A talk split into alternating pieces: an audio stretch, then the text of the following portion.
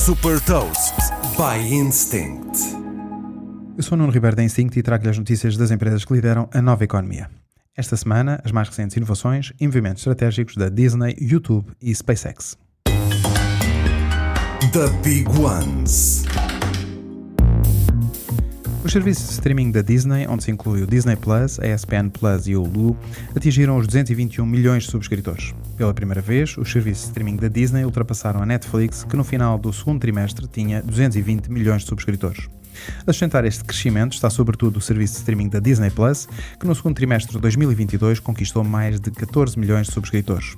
Um crescimento impressionante para um serviço lançado há apenas dois anos e meio.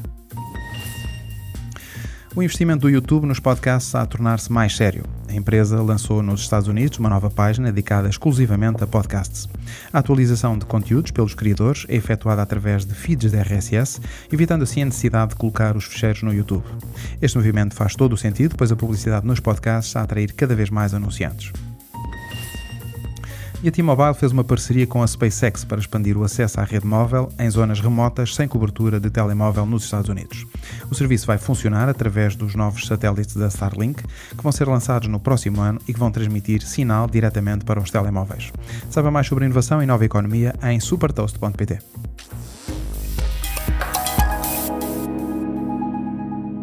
Super Toast é um projeto editorial da Instinct que distribui o futuro hoje para preparar as empresas para o amanhã.